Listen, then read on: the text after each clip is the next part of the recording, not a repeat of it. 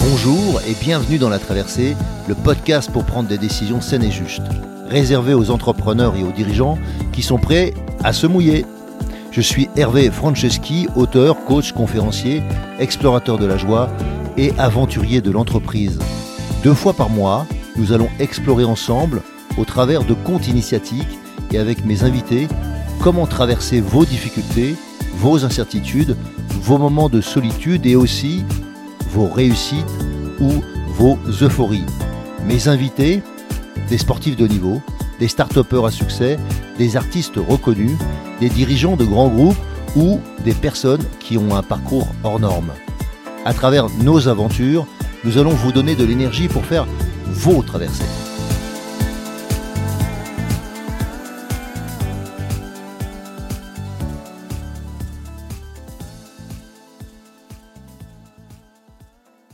Alors super, on se retrouve aujourd'hui avec Pierre Masalski dans La Traversée. La Traversée, c'est le podcast pour les dirigeants qui ont besoin de prendre des décisions saines et justes. Et justement, justement, nous avons Pierre, dit le pirate. Alors, ce serait pas mal que tu nous expliques pourquoi le pirate, même si moi je sais, ce serait pas mal que tu nous expliques. Et la deuxième chose, c'est, tu peux nous donner un peu, parce que la traversée, tu sais ce que c'est.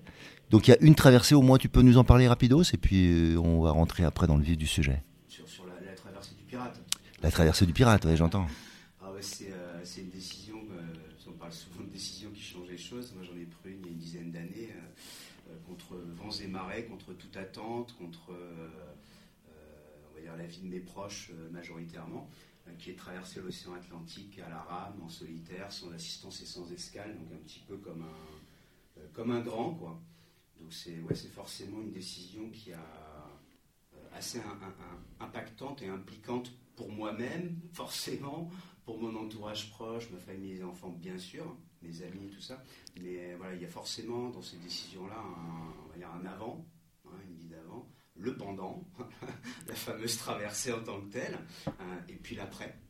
Euh, c'est-à-dire qu'est-ce qu'on qu'on fait, comment on en revient, qu'est-ce qu'on en retire, euh, et où ça nous amène. Hmm. Et tu avais, fait des choses avant, avant de faire ça avais... Alors absolument pas. Moi, j'ai fait, j'aime à dire un peu comme, euh, comme tout le monde, j'ai fait du sport jusqu'à 14-15 ans. Quoi. Mhm. Et puis après, j'ai beaucoup bossé, euh, euh, beaucoup de responsabilités, des démarrages d'activités dans des entreprises, un peu des David face à Goliath, mhm. donc des tout petits qui sont devenus des très très gros. donc j'ai pas forcément touché terre, j'ai appris beaucoup professionnellement, je me suis bien éclaté. Mais bon, c'était des semaines de dingue, euh, des week-ends où tu récupères à peine parce que forcément tu profites de la famille quand tu en as une, des potes parce qu'ils sont toujours là, euh, et que tu repars le lundi, tu es toujours quand même un peu cramé. Euh, voilà, donc c'est plutôt ces, périodes-là assez fortes. Donc là, tu as dû faire une parenthèse, parce que la traversée, c'est 42 jours, c'est ça? La traversée en elle-même, c'est 42 jours, mais après, c'est une grosse année de préparation. C'est ça, un an avant grosse année avant où tu bosses en même temps que tu te prépares euh, avec la famille, etc. Donc c'est une, année qui euh, une année qui en vaut quelques-unes. Hmm.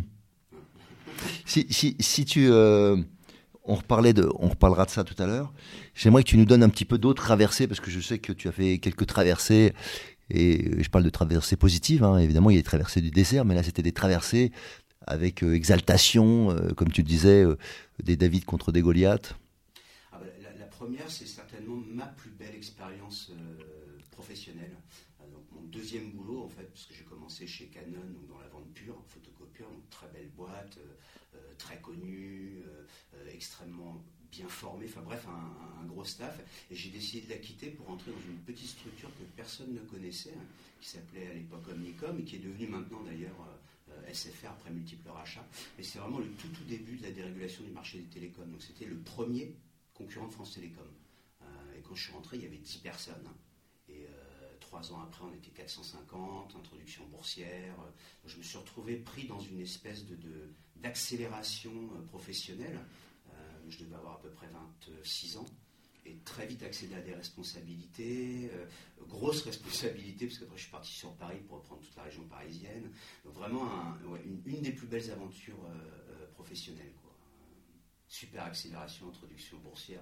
On s'est marré, mais on a bossé. Quoi. Alors, un de tes mots, c'est l'aventure. Donc c'était quoi comme aventure ça?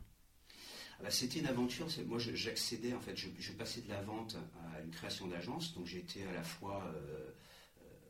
mon, poste était directeur régional.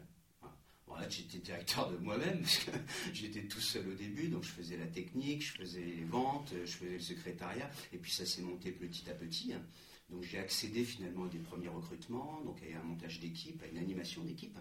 Euh, et puis après j'ai été sur Paris. Donc c'est vraiment une aventure humaine euh, avant tout, comme on est peu finalement et qu'il y a tout à faire, il n'y a pas de, il a pas de règles existantes. Euh, c'est celui qui fait de la meilleure manière qu'il puisse faire, qui fait que ça se fait. mais il n'y a pas de règle, personne ne va te dire tu fais comme si, tu dois faire comme ça, ça c'est pas bien, tu aurais dû, je t'avais dit. Non, non, c'est hyper ouvert. Donc c'est à la fois, euh, ça peut paraître flippant pour certains, mais pour moi c'est une très très belle aventure parce que tu n'as pas de, il n'y a, pas de barrière. Il n'y a pas de plafond de verre, il n'y a pas de, tu fais comme bon te semble, euh, en t'inspirant de mieux de ce que tu vois autour de toi, euh, de ce qui te semble bon faire, et tu t'entoures de des personnes qui ne sont pas à la recherche d'argent, mais qui, adhèrent avant tout à un projet. Hmm. Et donc la, dimension de l'aventure que tu vis derrière n'a absolument rien à voir. On est tous liés par un démarrage d'activité, par une envie et par un projet commun. Et ça change tout. Et qu'est-ce que tu qu'est-ce que tu retiens de cette période-là, de cette aventure? Des, bah, potes que j'ai toujours, mmh, mmh. en fait, puisque c'était tellement, euh, tellement dense, on, bossait quand même beaucoup. Euh, à la fois, euh, je dirais que ça a duré quatre années hein, avant qu'on soit racheté par un, groupe américain qui a payé extrêmement cher, quelque chose qui valait très cher d'ailleurs, parce qu'on avait très bien travaillé. Euh, mais, globalement, en fait, cette accélération et le temps qu'on a passé, forcément, à peu, tu dois faire beaucoup. Donc il y a une espèce de cohésion, euh, une entraide et une, puissance où à peu, tu fais le, boulot de, beaucoup plus de mmh, personnes. Mmh. Donc il y, a, beaucoup d'efficacité, il y a beaucoup de, en un clin d'œil, on se comprend. Euh, un petit SMS et c'est parti. Ah, c'est pas des grandes réunions de 24 heures, quoi. Ça tourne. Ça y va, c'est dans l'action, c'est dans le mouvement. Euh, ouais, c'est top. Tu me parles de la complicité, tu me parles de la franchise ou de la générosité. Tu me parles aussi de d'autres qualités, euh, lesquelles tu retiendrais pour toi qui, en tant que dirigeant? Ah, pour, moi, la première, elle est malheureusement, je pense, de ce que j'en vois, peu, présente, ou tout le temps on en parle peu, mais c'est l'humilité. Pourquoi? Parce que moi, c'est ce qui m'a guidé, en fait, euh, tout au long de mes différentes aventures professionnelles ou extra-professionnelles. Ça te permet de garder toujours une, mesure, une bonne mesure par rapport à qui tu es, hein, avec qui tu travailles, sur quel marché tu es, et comment toi, tu vas évoluer dans ce marché-là. Donc ça t'évite, en tous les cas, moi, ça m'a évité de nombreuses fois de me prendre les pieds dans mon propre tapis, pour commencer, euh, mais surtout toujours de pouvoir avoir cette espèce d'agilité et de facilité euh, de ne pas t'engager réellement dans une voie qui n'est pas forcément la bonne, mais de laisser une marge de manœuvre suffisante pour pouvoir y arriver. Super. Et en quoi cette, humilité ou en quoi c'est euh, ce savoir, cette, euh, ce savoir-être que tu as, que tu as acquis, t'a permis ensuite de faire d'autres aventures, notamment celle dont on parlera tout à l'heure, ou on peut parler dès maintenant. D'ailleurs, cette traversée au sens propre du terme. C'est ça. Le fait que tu, toi, euh, un non-marin, d'accord Si je me rappelle ton expression, c'est euh, je nage comme une euh, pince, une paire de nice, c'est ça. Et tu retrouves à faire la traversée de l'Atlantique. Alors ça, c'est pareil. Alors ça, c'est plus avant tout une rencontre. C'est-à-dire, franchement, ok, ça, je suis pas un sportif de niveau. J'aime pas l'eau. C'est vrai, je suis génération dans la mer. Donc forcément, ça rappelle un certain nombre de choses. Quand je vois pas le, fond de l'eau, c'est panique à bord. Mais à, la fois, c'est plus une rencontre. Euh, C'était pour moi, en fait, faire ce genre de choses que je ne savais pas possible, je ne savais pas que ça existait. Pour moi, c'était réservé à des personnes euh, euh, extrêmement fortes. Quand je dis fortes, c'est physiquement, hmm. et surtout complètement tarées mentalement. Pour moi, il fallait être cinglé. Quoi.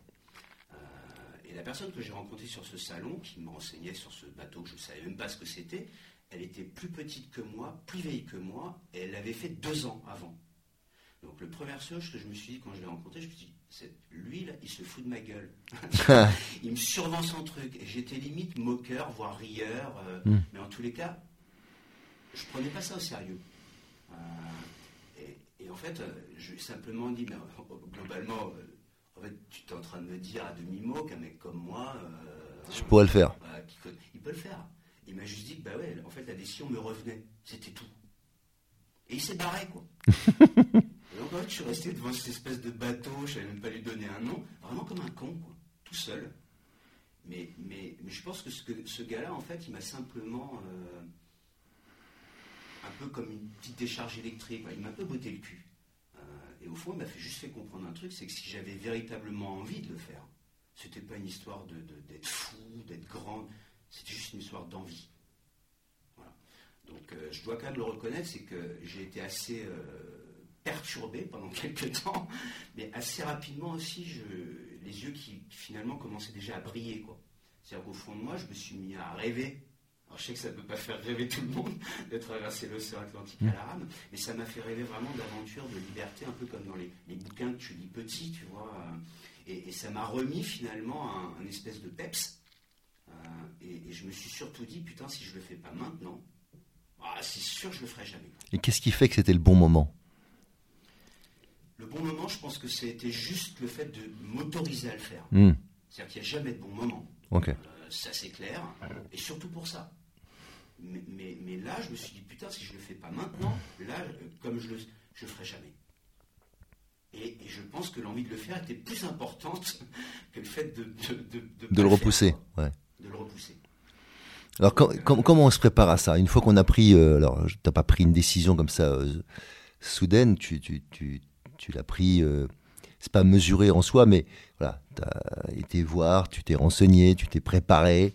Donc à quel moment tu, ça devient, voilà, maintenant on va y aller quoi qu'il arrive? Alors, ça devient réellement le, le- le je vais y aller une, une fois que tu as que tu t'es engagé. C'est-à-dire que tu sais qu'il y a la date de départ un an après et que je ne connaissais rien. Hmm. Rien à la mer, rien à la navigation, j'avais pas de bateau. euh, voilà, donc c'est déjà trouver un bateau. Euh, trouver une personne qui va te permettre de t'accompagner. Moi, ce qui, ce qui, ce qui me fallait, enfin, ce qui pour moi était important, c'est que j'ai à mes côtés au moins une de ces personnes qui avaient déjà traversé, parce qu'il y en avait moins de 30 au monde qui l'avaient fait. Donc c'était avoir cette espèce de, retour d'expérience, euh, cet échange euh, qui me permettait de, prendre ce qu'il y avait de bon dans ce que je ne connaissais pas, mais de l'adapter à ce que moi je sentais bon pour moi aussi, puisque chacun sa traversée. Euh, mais ceci étant dit, si tu ne t'ouvres pas à d'autres choses, tu peux aussi partir sur de mauvaises, euh, de mauvaises routes qui pour Mm. toi sont des évidences, mais parce que c'est comme ça que tu les vois. Sauf que c'est pas du tout comme ça que ça va se passer, de toute façon, et que d'avoir un avis de quelqu'un ou euh, une expérience, un retour d'expérience de quelqu'un qui a déjà vécu quelque chose qui sera forcément différent, c'est de toute façon enrichissant et ça te permet de prendre les moins mauvaises décisions. Euh, mais surtout, ça te permet aussi de te concentrer sur l'essentiel. Si je prends un exemple tout bête, moi je me faisais un monde, un bordel de, de- de- comment j'allais m'orienter là-dedans. Euh, et en fait, on m'a dit, bon, le bateau se déplace très peu vite, tu as une carte, tu as un point GPS, on est plus au sextant, abscisse ordonnée, un point sur une carte, tu as deux points, tu sais où tu vas. Putain, mais j'ai dit, c'est aussi simple que ça. Il dit, bah ouais. Bon, tac, en plus, on enlève le problème de la navigation. voilà, et c'est comme ça, en fait, que tu avances, parce que avant la décision, tu n'as aucune bonne raison de le faire, puisque tu sais rien faire. Donc, comment je vais faire ci comment- Une fois que tu as pris ta décision, en fait, tu rencontres forcément des personnes qui vont te montrer, qui vont t'apprendre, qui vont t'aiguiller, et donc tu avances, quoi. Donc les, dans les, les grands moments, dans la préparation, c'est quoi? Alors, c'est préparation physique dans un premier temps, parce que moi, je ne connaissais rien au reste, donc je me suis au moins dit, euh, essaye d'être prêt physiquement. Ce sera déjà pas mal, quoi. Ce sera un bon début. Donc, j'ai fait une grosse préparation physique, euh, euh, comme, comme un sportif de haut niveau, entre guillemets, que je ne suis pas. J'ai soulevé de la fonte, j'ai pris 7 kilos de muscle, j'ai vraiment bossé là-dessus. hein. Et j'ai fait aussi une grosse préparation mentale sur ma peur de l'eau. Parce que je savais que plusieurs fois, pendant cette putain de traversée, il fallait que j'aille gratter la coque du bateau. Et là, moi, me retrouver au milieu d'océan avec 4 km de fond, et les alors ça, moi, c'était vraiment euh, limite pas possible. J'ai tout essayé à terre. Pendant 15 jours, 3 semaines, j'ai fait des essais, avec des espèces de grattoirs, enfin bref, pour pas mettre mon cul dans l'eau. Mais moi, j'ai paumé 15 jours. Donc je me suis rendu assez vite à l'évidence que de toute façon, ça marchait pas, c'est pas possible, il y a des antennes, le bateau est filé, bref. Donc j'ai fait un stage que font les pilotes d'hélicoptères Canard qui se crachent en mer. Donc là, j'ai pendant, pendant quelques minutes, je me la suis un peu pété pilote de Canadair, mais après j'ai un peu moins rigolé quoi. C'est une espèce de cage, de cage. Mmh. plonge dans l'eau, enfin bref. mais ça m'a appris énormément de choses d'une part de ne pas paniquer en fait, Mhm. de, de sortir par la bonne sortie, d'analyser la situation pour retourner chercher ton matos de survie, même la nuit, et attendre les secours dans les meilleures conditions. quoi. Donc, Mhm. être, même si tu es dans une situation extrême, avoir les bons réflexes et le bon raisonnement pour ne pas en rajouter. Mhm. hein, et essayer de trouver dans les meilleures conditions pour pouvoir affronter ce qui va suivre. Euh, donc je suis pas plus à l'aise dans l'eau, mais par contre ça m'a appris vraiment vraiment énormément de choses. Euh, et ça, je, je- je tiens toujours encore une fois à remercier. C'est, c'est- c'est- c'est- cette confiance que ça m'a donnée, en fait, elle n'est pas venue de moi. Mhm. Moi, je suis juste sorti de ma putain de zone de confort. quoi. J'ai écouté, j'ai suivi, et je me suis laissé guider par des gens qui, eux, en fait, sont spécialisés dans leur domaine. quoi. Et c'est globalement tout ce que j'ai fait. J'ai fait l'éponge. Super. Alors je voulais, je, je revenir sur, sur, sur ça parce qu'en fait, euh, je pense que tu dis des choses qui sont évidentes pour toi mais qui sont pas évidentes pour tout le monde. Je reprends. Tu dois nettoyer ta coque Ouais. parce que toi et moi on sait ce que ça veut dire quand on fait une traversée, mais tout le monde n'a pas fait une traversée ou tout le monde n'a pas eu à s'occuper d'un bateau, donc tout le monde ne sait pas obligatoirement qu'il faut nettoyer sa coque. Qu'est-ce qui se passe en fait? En fait, un- faut voir que c'est un avion océanique. Donc, c'est un bateau qui fait 8 mètres de long, qui fait à peu près 1 mètre 50 au point le plus haut et 1 mètre 50 de large au poste de rame. Il fait à peu près 450 kilos tout nu. Et au moment du départ, on est proche d'une tonne. Hmm. Et c'est un bateau à fond plat. Et le, bateau, en moyenne, sur la durée de la traversée, se déplace à peu près à 3,5 nœuds. Donc ça fait un peu moins de 7 km heure. Ça veut dire que ce qu'on appelle des anatifs, moi j'appelle ça des bigorneaux, mais ce sont des anatifs, ils viennent se coller en fait sous le bateau et ils grossissent assez rapidement. Et donc ils freinent ta progression. C'est-à-dire que très rapidement, tu peux perdre quasiment un demi-nœud. Donc sur, sur, sur 42 jours, c'est énorme. Euh, et ces demi-nœuds, en fait, vu la violence de la mer, ce que ça te coûte d'aller le chercher, bah, il vaut mieux aller gratter ta coque pour retirer en fait Mm. ces anatifs euh, qui te freinent dans ta progression. Et tu devais le faire tous les combien? Normalement toutes les semaines, Et tu l'as fait? Deux fois. Ok, donc la moitié de ce qu'il faut. J'ai une bonne raison pourquoi je l'ai fait Ok. deux fois. Et donc justement, tu vas nous le dire. Et la deuxième chose, c'est que donc tu devais y aller, tu flippais, t'es pas un fanat de l'eau, et on est en pleine mer, donc il y a aussi, euh, allez, euh, dans la génération des dents de la mer, dont laquelle on fait partie tous les deux, il y a la peur du requin ou la peur d'autre chose. Ok? Et donc en l'occurrence, qu'est-ce que tu faisais? En l'occurrence, moi, c'est plutôt la peur du requin. quoi. Mm. Ouais, ça rappelle vite des images, mais surtout des musiques. Mais, euh, mais moi, j'ai j'ai repoussé ce jour-là. Normalement, il faut y aller une fois par semaine. Donc, normalement, la première semaine, j'aurais déjà dû y aller. Je l'ai repoussé, repoussé, repoussé, parce que forcément, c'est un truc qui me coûtait euh, énormément. Et puis, c'était pas le moment que je, souhaitais. Quoi. Donc, moi, je n'y étais qu'au 12e jour. Mais, moi, j'ai eu la chance, en fait, pendant toute la traversée, d'être suivi par un banc de, dorades- de dorades coryphènes. Donc, j'en avais une vingtaine autour de moi, tout le temps. Quoi. Et le jour où j'ai dit, bon, maintenant, Pierre, tu y vas. Hein, T'as des bigorneaux partout, là, faut y aller. Quoi. Donc, j'ai pris ma décision. Le lendemain, j'y étais. Il n'y avait pas une dorade. Mais j'avais dit que j'y allais. Donc, j'y étais. J'ai gratté ma coque. J'en ai pris plein la gueule. C'est-à-dire pour moi, c'était le moment certainement le plus détestable. Euh, et je sais pourquoi, mais je l'ai fait. Et en remontant à Ça ça t'a pris combien de temps? Tu restes euh, 20 minutes, Hmm. 25 minutes sous l'eau. Enfin, pas sous l'eau, mais Oui, tu j'entends. ressors, le bateau se lève, il te retombe dessus. Enfin, c'est assez, euh, c'est assez chaud, quoi. Hum, C'est violent. Sauf faut s'imagi- s'imaginer quand même au milieu de l'océan avec des vagues en moyenne qui sont entre 2 et 3 mètres en permanence. Donc ça bouge, quoi. Tu, te fais lever, quoi. et, euh, et donc j'y vais, je rate ma coque et je remonte à bord euh, une demi-heure après. Et là, euh, je vois un énorme aileron de requin à bâbord, un énorme à tribord et puis plus rien, quoi. Et là, tu es quand même assis sur l'eau. hein. C'est comme un kart sur la route, quoi. Et je me dis, putain, il va sortir d'où? Il, il va venir d'où le truc, quoi? Et puis plus rien, quoi. Mais là, je me suis dit surtout, Pierre, mais putain, mais t'es con. Dire, si les dorades, elles étaient pas là, c'est que le machin, lui, il était là, quoi. Et que donc, quand toi, Tu étais. dans l'eau, lui, il était là. Oh putain, alors là, je me suis liquéfié, quoi. Donc, a posteriori. Donc, je n'y étais qu'une deuxième fois. aux alentours du 37e jour, je crois. Mais là, je peux vous dire que je les ai comptés une à une. Les dorades Et donc là, j'ai des images, parce que j'étais avec ma groupe où là, on les voit, les dorades. Mais j'y étais que deux fois. Donc quand moi, je suis arrivé à Cayenne, quand ils ont levé le bateau, ils ont halluciné. Il y avait des bigorneaux, mais partout. Donc ça, ça t'a coûté un petit peu de ton temps, mais c'était pas le, c'était pas le but d'arriver le premier, c'était euh, de faire cette traversée. Non, pour, moi, encore une fois, j'ai, alors faut dire que c'était une course. Euh, c'est-à-dire que c'est 27 bateaux au départ. On a les mêmes bateaux, c'est de la monotypie, donc il y a un qui un plus lourd, un plus léger. C'est vraiment les mêmes bateaux. Et c'est euh, même heure de départ et une arrivée que tu dois passer dans une petite ligne, un endroit précis qui fait 1,5 nautique.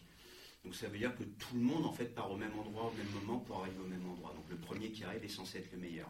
Ceci étant dit, pour moi en tous les cas, le plus important, c'était de, peu importe la place, c'est-à-dire que si j'avais une place, c'est-à-dire que j'ai traversé. Hmm. Donc c'était forcément la plus belle. Euh, et puis, euh, encore une fois, le, la course est presque un prétexte. Euh, c'est une course contre toi-même, contre les éléments, et, pas pour un podium ou pour euh, puisque le seul truc que tu as gagné entre guillemets c'est que le premier attend le deuxième qui attend le troisième etc et basta donc je, reviens sur ça. Pour moi c'est euh, riche d'enseignement toujours quand on, on doit prendre une décision. Donc je dois aller à l'eau. Je sais normalement que j'ai peur. J'ai attendu. Pour autant je le fais c'est pas la bonne décision semble-t-il en termes en de, sécurité maximum. Pour autant, pour autant, tu t'en sors très bien. Donc, qu'est-ce que tu en retiens de ça? Puisque ça, ça. Moi, ce que j'en retiens, en fait, c'est le. Alors, c'est beaucoup issu de la traversée, puisque ça, c'est entre guillemets, c'était la bonne décision à prendre parce qu'il fallait le faire. C'était peut-être pas le bon moment, mais c'est des fois rarement le bon moment. Donc, moi, j'ai appris à édulcorer ça. C'est-à-dire que je préfère prendre la moins mauvaise décision du moment hmm. que de ne pas en prendre. Et, si on prend le, fonctionnement de, de, cette traversée, en fait, la plus grosse difficulté, oui, c'est la lutte contre, mais c'est cette putain de gestion de dérive. Euh, ce qu'on vit au quotidien aussi dans une mhm. entreprise, c'est-à-dire laisser tout doucement, chaque jour, dériver un truc dont on sait que ça ne va pas au bon endroit. Et donc, il est préférable de faire plusieurs fois par jour, quitte à prendre de moins bonnes décisions, mais d'actionner. Mhm. Sinon, de toute façon, tu n'arrives pas à l'endroit que tu t'es fixé, puisque la mer t'impose cette dérive naturelle.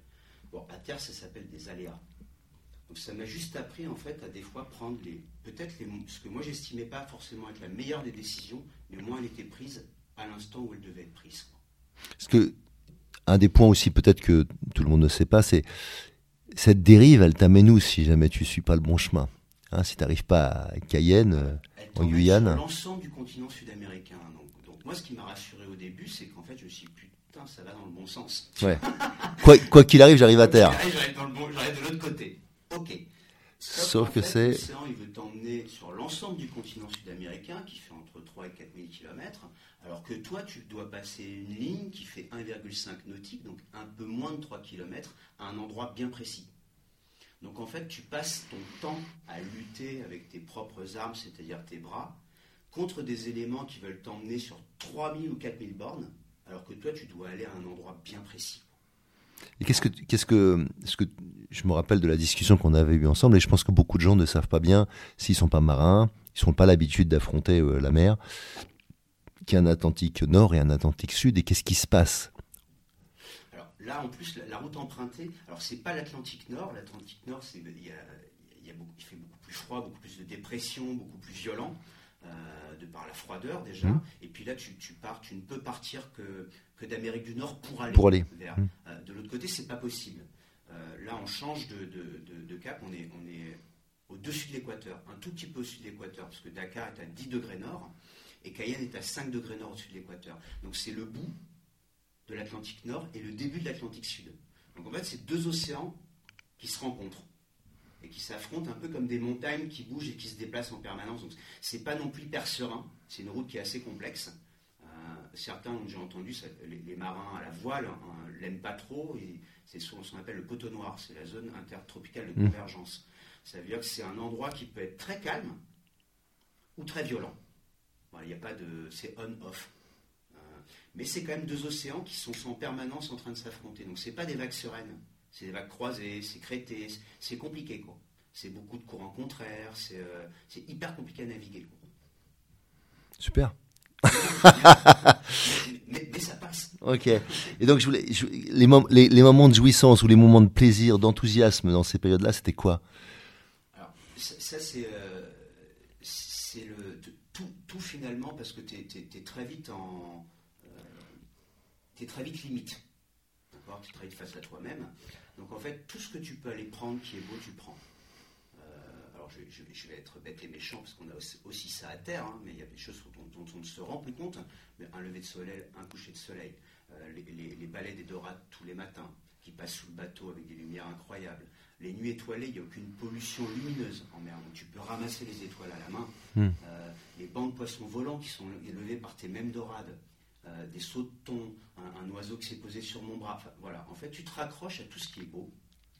et finalement, tu es un, invité privilégié, quelque part, de cet espace et de cette dame nature, mais il y a une vie.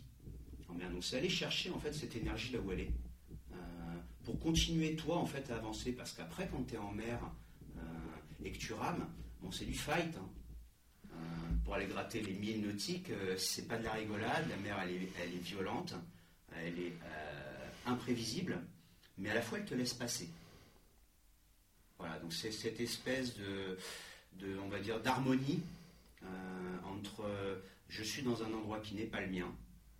Euh, donc je garde cette humilité pour m'en rendre compte tout le long, mais à la fois je ne me stresse pas par rapport à ça. Je suis dedans. 500 000 coups de rame dans chaque bras, c'est ça? Ouais. je vois que ouais, c'est, en fait, euh, c'est un million, mais moi, je, quand j'ai entendu ce chiffre-là, je me suis dit, Pierre, il faut essayer de trouver un truc pour rester positif. Donc, j'ai fait la règle mathématique, je me suis dit 500 000 par bras, c'est toujours, ça donnera toujours l'impression que ça en fait deux fois moins. C'est ça. Donc, quand même, un, million de coups de bras, de coups de rame, c'est, c'est impressionnant. Je voulais revenir aussi à hum, la fin. Je me rappelle de, de ta fin pas, la, fin de ton histoire, mais la fin juste de cette histoire-là. Donc tu peux nous dire, avec ton fils, ton... Alors moi, c'était euh, mon, gamin Valentin qui, euh, qui, c'était vraiment, c'était un peu comme mon coach sportif. En tous les cas, ça a été ma manière à moi et sa manière à lui de m'accompagner pendant toute cette préparation. Euh, et mon gamin, à cette époque-là, qui avait 9 ans, mais lui, c'est vraiment un fou de, BMX, donc un, truc un, peu hyper explosif, ça dure 40 mm. secondes, c'est l'inverse de ce que j'ai, c'est un vrai sprint. Et, un jour, on revient d'un entraînement, il me dit Papa, il faut absolument que tu gardes des forces. Pour sprinter. Pour sprinter et aller à fond à l'arrivée. quoi.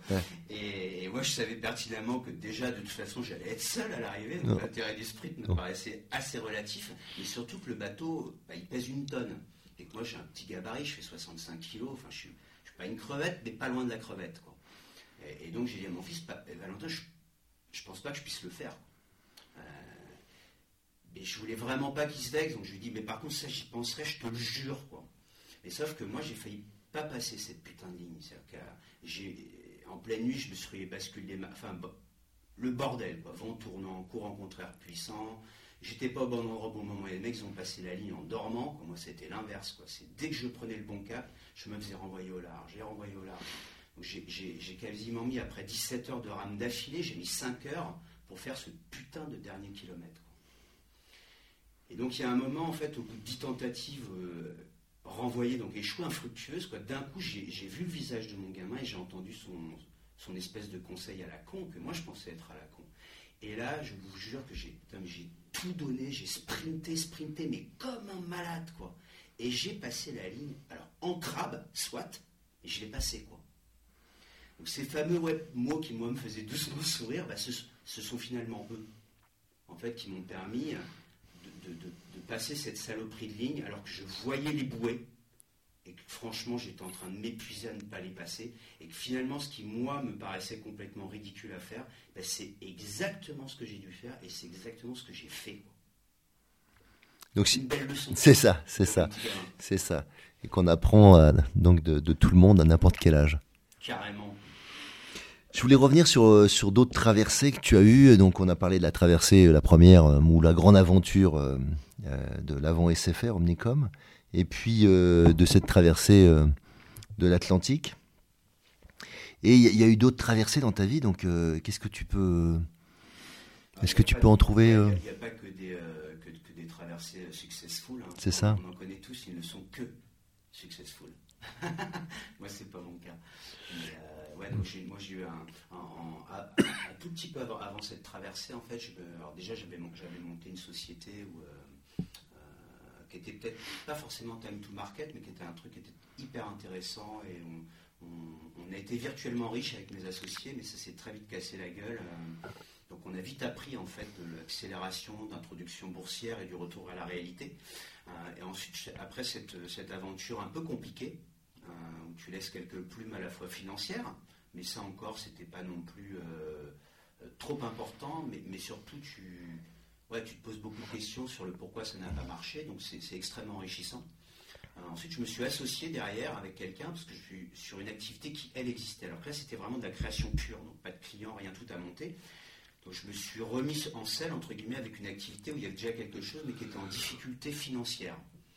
Peut-être des problèmes de gestion, de vente, bref, il y avait un, élément de choses qui faisait que ça. Donc, je me suis associé, j'ai mis un peu d'argent dedans, mais surtout beaucoup d'énergie, beaucoup d'investissement. J'ai fait pour une fois dans ma vie tout ce que je n'avais pas fait à l'école. tout ce que j'avais appris à l'école, mais que je n'avais jamais fait au boulot. Moi, j'ai plutôt été dans la vente et le développement commercial. Et eh ben là, j'ai mis en pratique euh, finance, gestion, RH.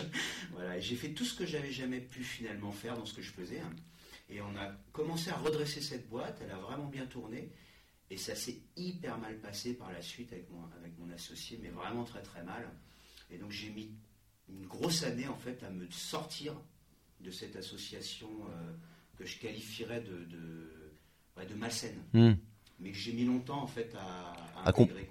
Alors, tu as mis du temps ça, à comprendre qu'elle était malsaine. Et tu, à quoi tu as compris qu'elle était malsaine pour toi? Je dirais, tu vois, c'est juste pour aider les gens qui se retrouvent dans des situations dans lesquelles ils s'associent avec des gens. Euh, ce que, j'ai vraiment compris par après, c'est qu'il y, a des choses qui, moi, me dérangeaient, mmh euh, mais j'arrivais pas à mettre un mot dessus. D'accord. Mais dans le feu de l'action, dans l'implication que j'y mettais, dans le... je me suis pas écouté, en fait. Euh, je me suis Donc, s'il y avait un conseil, ce serait l'écoute. Exactement chose que j'ai aussi appris maintenant différemment, c'est que quand je, sens maintenant que ça, sent mauvais, hein, on peut même dire quand ça sent la merde, ben je gratte plus. je hmm. sais que ça ne va pas sentir meilleur. Donc je m'écoute, et si ça me dérange, eh ben, je le dis. Et au moins, je règle les choses, je vois ce que ça donne. Mais au moins, je hmm. dis, je ne le garde pas pour moi, parce que c'est un peu comme ça, quelque part, que je me suis fait euh, embarqué mhm, mhm. en fait dans quelque chose qui ne me ressemblait pas, qui n'était pas moi, et qui a fini par poser un, problème. Et comment tu t'en es sorti? Ah, Ça a été compliqué parce que ça a été jusqu'à avocat, procès. Euh, mais quelquefois la, loi est importante pour ce type de personnes puisque c'est euh, ça reste la loi. C'est-à-dire que quand euh, les paroles n'engagent que ceux qui les croient, ben, il y a la loi. J'entends, j'entends quelque chose qui peut être intéressant aussi, c'est en fait la loi pour moi, ça a à voir avec le cadre, ça a à voir avec les règles, ça a à voir avec comment fonctionner. On peut jouer, mais s'il n'y a pas de règles, c'est compliqué. Et si en plus quelqu'un change les règles en permanence, c'est encore plus compliqué. Donc j'entends que dans ton histoire, il y a peut-être des, à un moment donné, des règles n'ont pas été euh, allez, claires ou clairement euh, suivies. Et Effectivement, ça, ça, peut être, parce que je me suis beaucoup posé la question sur la, la clarté quelque part de la règle de fonctionnement entre nous, mais, mais après mieux réflexion, elle était claire. D'accord. Euh, sauf qu'on n'a pas tous les, la même façon de la respecter. Euh, c'est-à-dire que pour certains, en fait, passer la ligne, c'est jamais un problème. Hmm. Euh, bien au contraire, on sait qu'elle est fixée là et on sait donc pertinemment que l'autre ne la dépassera pas. Donc moi, par contre, ça ne me dérange pas de la dépasser hmm. de, en permanence. Quoi. Donc c'est pas une histoire de, de, quelque part de règle, c'est une histoire de confiance et de respect de ce qui est des engagements qu'on prend et tous n'ont pas la même euh, façon euh, de respecter, peut-être peut par l'éducation, peut-être par le fonctionnement, peut-être par des pressions du moment, peu importe. Euh, mais en tous les cas, on va pas, à un moment, on va pas du tout, entre guillemets, dans, ce sens-là. Donc ces, règles ne, peuvent plus fonctionner parce qu'elles ne sont pas respectées par au moins, entre guillemets, un des deux, si on est deux. Quoi. après, ça peut être un des trois ou d'autres. C'est plus un problème de confiance et de respect. J'entends que là, dans ton histoire, c'est un problème de confiance, c'est un problème de, de compréhension mutuelle, mais c'était aussi un problème, comme tu l'as dit, d'écoute de soi, parce qu'à un moment donné, tu t'es laissé faire, quoi. Tu t'es laissé aller euh, au-delà de ce qui était raisonnable pour toi ou de ce qui était juste pour toi. Et comme ici, on essaie de mieux comprendre comment on prend des décisions saines et justes, tu peux me dire comment tu as fait pour redresser la barre? On a tous forcément une part de responsabilité quand quelque chose se passe mal dans une association notamment, euh, mais, jusqu'à un certain point.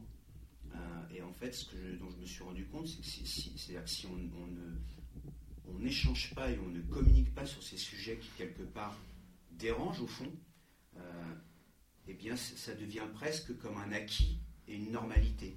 Et que donc ces dérapages, finalement, ne sont, pour la personne qui les font, pas des dérapages. Donc ça continue. Euh, et donc ça va jusqu'à quelque chose qui n'est plus compréhensible, ni par l'un, qui lui respecte, mais surtout qui est une exagération par l'autre. Mmh. Donc en fait, ça ne s'arrête jamais. Donc c'est important, je, en tous les cas, c'est ce que moi j'en ai retiré, oui, de, s'écouter et de planter les choses. C'est-à-dire qu'il y a un moment, on arrête le truc et on les met sur la table. Et si ça se reproduit, alors on prend les décisions qui vont. Mais on ne laisse pas traîner. Donc le timing et le rythme sont essentiels là-dedans. Le rythme et surtout ce que je disais, c'est ce que j'ai appris par après. Sinon ça dérive. Hmm. Et donc ça ne va pas dériver correctement, quoi, ça c'est sûr.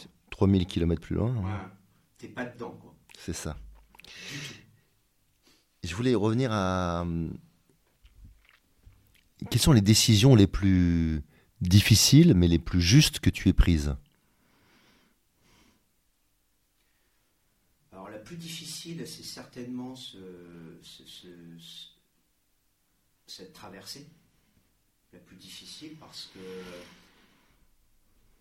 Bah, parce que tu peux ne pas revenir.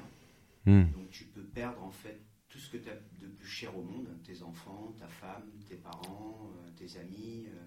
donc certainement la, plus difficile et à la fois pour moi la, plus juste par rapport à ce que je ressentais. Euh, c'est-à-dire que c'était pas je, ne fuyais rien. Je, j'avais, dans ma tête en fait, c'était motorisé, peut-être pour une fois, à faire quelque chose qui me faisait au fond vraiment briller les yeux, vraiment rêver. Donc suivre ses rêves.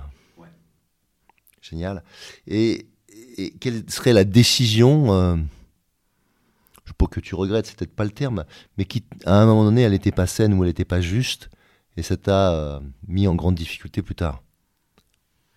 Alors ça, je pense que c'est vraiment cette association qui a mal, euh, mal tourné, mais en grande partie, entre guillemets, de, ma faute pour ne pas avoir, donc je prends ma part de responsabilité, pour ne pas avoir directement dit que ça ne me convenait pas, que je trouvais que c'était pas normal, que et, donc c'est ça m'a vraiment échappé jusqu'à devenir quelque chose qui, était extrêmement compliqué du coup hmm. à, déficeler. Euh, c'est devenu presque une boule de pu, quoi. Hmm. Euh, à la fois familiale, à la fois c'est devenu un espèce de merdier, quoi, où tu as l'impression que tu vas plus pouvoir t'en sortir de ce truc. Alors que si tu avais avant juste pris les décisions, on n'en serait jamais arrivé là. Bien sûr, en temps et en heure en tout cas. En temps et en heure. Jamais on sera arrivé là. Donc c'est aussi penser, je ne sais pas si c'est juste de dire ça, mais euh, aux conséquences. Donc si je commence à envisager à plus long terme, tu vois, de laisser dériver, bah, je prends la décision. Si je pense que la dérive n'est pas importante. Euh, en fait, je pense qu'il y a. Alors après, c'est comme ça, je le vois, il y a une histoire, certainement, tout le monde ne fonctionne pas comme ça, une histoire de clarté avec toi-même. Euh, C'est-à-dire que si tu n'es pas d'accord et que tu le dis, au moins la personne sait que tu n'es pas d'accord. Après, elle, peut, ne pas être d'accord, mais ça discute, ça échange, et on trouve un espèce de general agreement ou un mmh. fonctionnement, une remise à niveau, mais on repart sur quelque chose. Euh, si on n'aborde pas ce sujet-là, qu'on n'aborde pas, qu'on le repousse, qu'on le machin, il y a un moment, ça devient un peu de pu, mais même avec un collaborateur, avec un client, avec... c'est pareil avec tout. Quoi. Euh, donc finalement, c'est avoir la franchise de se dire les choses, c'est au moins le mérite que ce soit dit euh, et que chacun prenne la mesure de ce qui a été dit. Basta, quoi. Mais au moins c'est dit. Ça me va et je, je, ça me fait penser à, dans l'autre sens. Le, pendant de ce que tu viens de dire, c'est quand euh, tu as dû annoncer euh, avec les yeux qui brillaient cette idée farfelue pour tes parents que tu allais traverser, la réponse de ta mère, je m'en rappelle. bah, C'est comme une maman, hein, en fait. une maman avec, son fils, avec son fils, avec son fils, pas unique, parce que j'ai une grande soeur, mais quand même son fils. Quoi. ma mère, elle m'a juste dit, Pierre, je voudrais juste te rappeler que tu n'aimes pas l'eau. Mais en fait, elle m'a quand même juste dit derrière, comme moi. Et c'est quand même ce jour-là que j'ai appris de ma maman que toute petite, elle, en fait, elle avait failli se noyer. Et c'est ce jour-là aussi que j'ai compris, donc à 42 ans, que ma peur de l'eau. C'était la sienne. Bah, putain, c'était la sienne. c'est ça. C'est ça. Comme, comment, on porte, comment on porte les, les peurs des autres. Et, euh, et puis aussi, il me semble qu'elle t'a dit un truc à propos de tu avais rêvé de faire le Paris-Dakar et de soudainement, elle avait jamais voulu que tu fasses de la moto et vas-y, je te laisse raconter le reste. Bah c'est ouais, moi, ces gars-là, ils me faisaient petit rêver parce que j'ai toujours, toujours aimé le deux roues pour ce, cet esprit de liberté et puis euh, voilà, le motocross, euh, deux roues vertes. Hein. Hum. Euh, donc moi, je voyais ces mecs-là traverser avec un pneu autour du torse. Enfin, j'ai trouvé c'est comme des héros. Quoi. Et ma mère, forcément, trop dangereux, trop cher, il y avait toujours un machin qui n'allait pas avec le deux roues en général et avec celui-là en particulier. Quoi. Et donc une fois que je lui ai annoncé ça, elle me regarde, elle me dit mais Pierre, pourquoi tu ferais pas plutôt un Paris-Dakar quoi? Donc c'est euh, voilà, là ça lui ça lui posait plus du tout de problème euh, traverse le désert à 180 voire plus euh, par rapport à la peur de l'eau quoi. Mais bon, on est dans les mêmes niveaux, mais voilà comme quoi c'est au, fond, au fond, on vous fout les jetons. on a déjà peur un peu, hein, mais en plus on vous en rajoute quoi. Alors qu'est-ce qui fait que justement on apprend à comment tu, as dit que des préparations, un peu il y a la préparation mentale, comment tu allais affronter ces fonds, comment tu allais affronter cette peur, comment tu allais affronter cette mer, et si jamais tu avais un autre challenge, maintenant qu'est-ce que tu ferais de différent? Comment tu te préparais Alors, je euh, je ferais absolument rien de différent, je me suis vraiment servi de ce que j'ai vécu avec cette traversée euh, et que je duplique maintenant avec ce que je fais, parce que j'ai fait pas mal, je me suis mis beaucoup à l'ultra trail, puisque pour moi c'est un peu l'aventure à côté de la maison, donc c'est des, voilà, des fous, des trucs comme ça.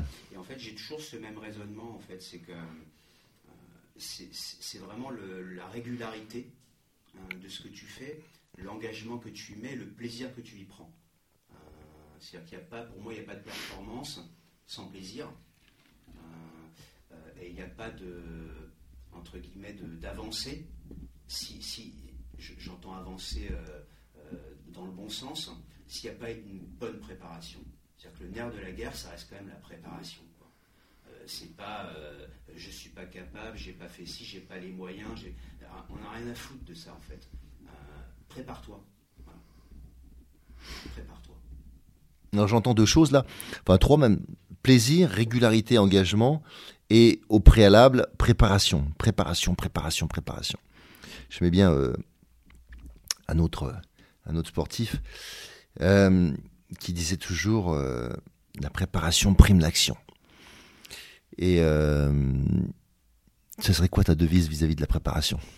Ah, Pour moi, la, préparation, je dis c'est nerf de la guerre, c'est en fait c'est la base de, c'est la clé principale finalement de, du, succès futur. pourquoi? Parce que parce que tu prends, tu, gagnes en confiance, tu t'entoures des bonnes personnes qui vont te permettre en fait d'accéder certainement à des niveaux de compétences ou à des niveaux de compréhension que tu n'avais pas. Hein. et donc ça te permet d'étoffer et d'être préparé, puisque de toute façon ce qui va se passer ne se passera jamais comme tu as prévu. Mmh. Ça te permet simplement de prendre les moins mauvaises décisions du moment, mais là où il faut les prendre. Parce que tu es préparé à ça? Les moins mauvaises décisions à prendre. Et souvent, on cherche toujours à prendre les bonnes décisions, mais des fois, il n'y a pas de bonnes décisions. Ah, on ne sait pas si ça va être les bonnes décisions. On peut imaginer que, euh, vu ce contexte-là, euh, avec cet environnement-là, et dans ce cas-là, ça ne sera pas une trop mauvaise décision, mais on n'en sait foutrement rien, quoi. Au fond. Au fond. Alors justement, si, euh, si tu si avais envie de donner en, enfin, comment donner envie à des gens qui, aujourd'hui, n'osent plus rêver, n'osent plus euh, s'aventurer, n'osent plus, euh, aller, se dépasser? Parce que je pense que c'est un déplacement de soi aussi que d'oser faire une traversée comme tu l'as fait. Ou euh, de faire la diagonale, du fou, des fous. tu vois, il y, a toujours quelque chose de, au-delà de soi. Alors, quel que soit, oui, c'est toujours au-delà de soi, mais c'est, pas forcément entre guillemets, aussi au-delà de ce que l'on pense. Hmm. Euh, C'est-à-dire qu'on a souvent une, on se désestime beaucoup. Euh, on est déjà incapable d'imaginer tout ce qu'on est capable de faire. Et moi, je peux vous dire qu'on est capable de faire des choses euh, incroyables, hein, extraordinaires, euh, mais ça, on ne sait pas.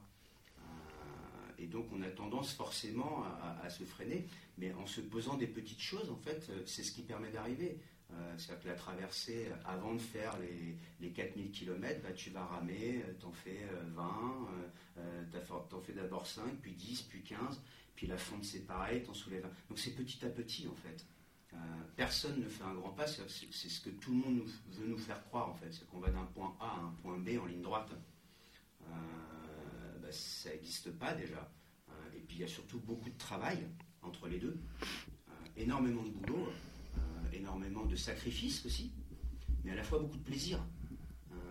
Pourquoi? Parce que on rencontre des gens formidables qui vont vous aider eux à accéder à ce qui vous fait briller les yeux. Parce que si on prend le plus gros paradoxe de cette traversée, hein, solitaire, sans assistant, sans escale, enfin bref, tout seul, quoi, comme un grand, euh, mon cul, ouais. C'est 30 personnes autour de moi qui m'ont accompagné au, quotidien quasiment euh, pour, aller au bout euh, de, cette aventure.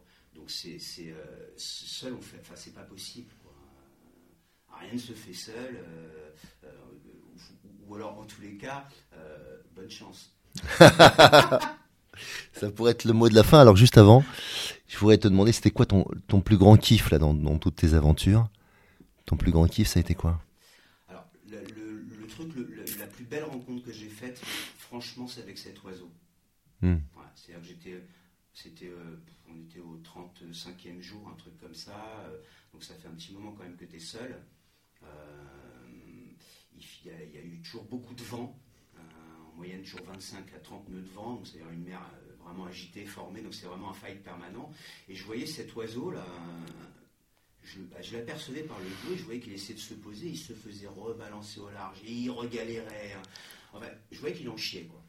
Et puis je suis sorti, en me disant, tiens, je vais aller voir ce qui se passe, et j'ai tendu mon bras, il s'est posé sur mon bras.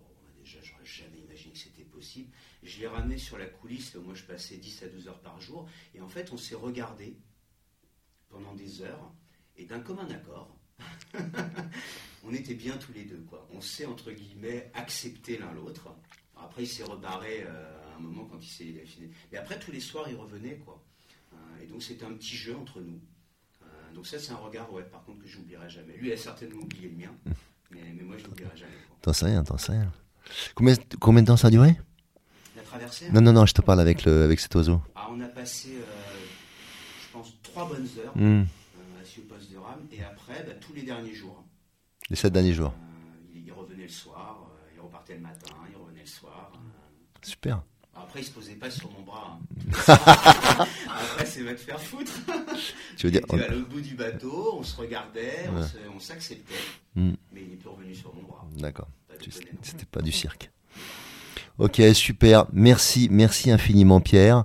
Vous allez nous retrouver euh, évidemment, comme chaque semaine, vous pourrez réécouter, ces aventures ou écouter les prochaines. À très bientôt. Salut, c'était la traversée. Si vous aussi vous vivez une traversée et souhaitez être soutenu pour arriver à bon port, alors embarquons ensemble. Je vous invite à postuler à mon programme d'Ultimate Coaching, un accompagnement personnalisé de haut niveau sur mon site hervéfranceschi.fr slash ultimate coaching. Ce programme s'adresse aux dirigeants et aux entrepreneurs désireux de se dépasser avec fluidité et simplicité. Par exemple, pour se préparer mentalement comme un sportif de niveau, ou bien pour être plus présent à soi et à son corps, ou encore pour développer performance, inclusion et bien-être dans votre entreprise. Et enfin, enfin, exploser les plafonds de verre qui vous empêchent d'atteindre votre potentiel. Et bien sûr, si vous aimez ce podcast, favorisez sa diffusion en lui donnant 5 étoiles, j'ai bien dit 5 étoiles, sur Apple Podcast ou votre plateforme de podcast préférée. Et surtout, surtout, abonnez-vous pour ne manquer aucun épisode. Dans cette traversée, sortez vos cirés, ça va rincer.